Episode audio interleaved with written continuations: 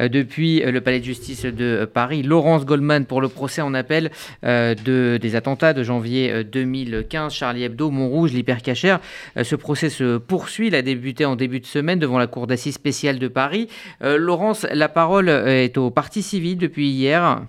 Euh, oui, à l'ouverture euh, de l'audience ce matin ont été projetés plusieurs dessins de Charb, l'ancien directeur de la rédaction de Charlie Hebdo assassiné par les Kouachi le 7 janvier 2015.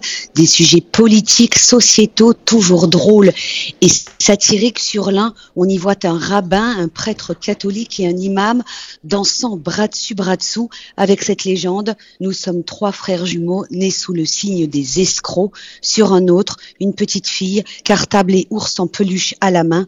Toulouse, ces juifs qui menacent le monde. Et à la barre euh, ce matin, donc la suite des auditions des partis civils dans le volet consacré donc à Charlie Hebdo. Oui, depuis hier, ce sont les survivants et les proches des victimes de l'attaque de Charlie Hebdo qui prennent la parole. Ils racontent cette première journée de terreur, le 7 janvier 2015, lorsque des terroristes islamistes ont massacré la rédaction de l'hebdomadaire. Mais les proches des journalistes et des dessinateurs assassinés délivrent aussi un message aux tonalités plus politiques. Marie Cabret, l'ancienne DRH de l'hebdomadaire, est à la barre. Elle rend hommage à son ami Charb.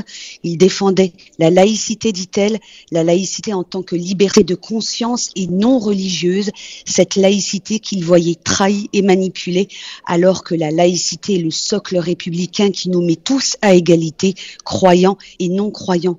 Marie Cabrette parle d'une voix calme, elle évoque la trahison de la lutte antiraciste par certains militants de gauche qui ont fait de l'islamophobie phobie leur nouveau cheval de bataille.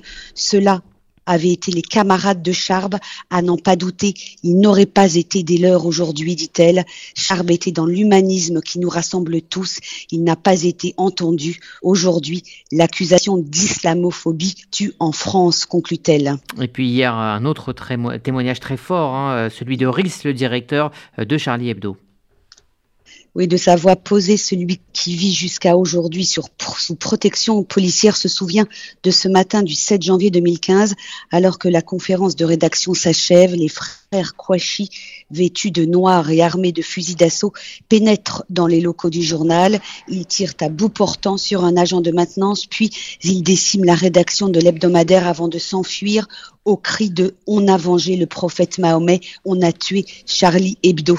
Rhys est l'un des rares survivants de l'attaque.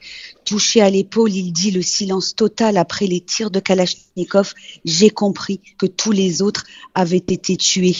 Interrogé par l'avocat Richard Malka, le dessinateur a défendu la publication des caricatures de Mahomet au nom de la liberté d'expression Charlie se bat pour des valeurs essentielles, a-t-il dit. Le combat contre l'arbitraire et le fanatisme ne s'arrêtera jamais. Il continue car il concerne tout le monde. Chaque génération doit reprendre ce combat à bras le corps, sinon il est perdu. Merci Laurence Goldman en direct donc du euh, tribunal de euh, Paris pour euh, ce procès en appel des attentats. Merci à vous des attentats donc de janvier 2015.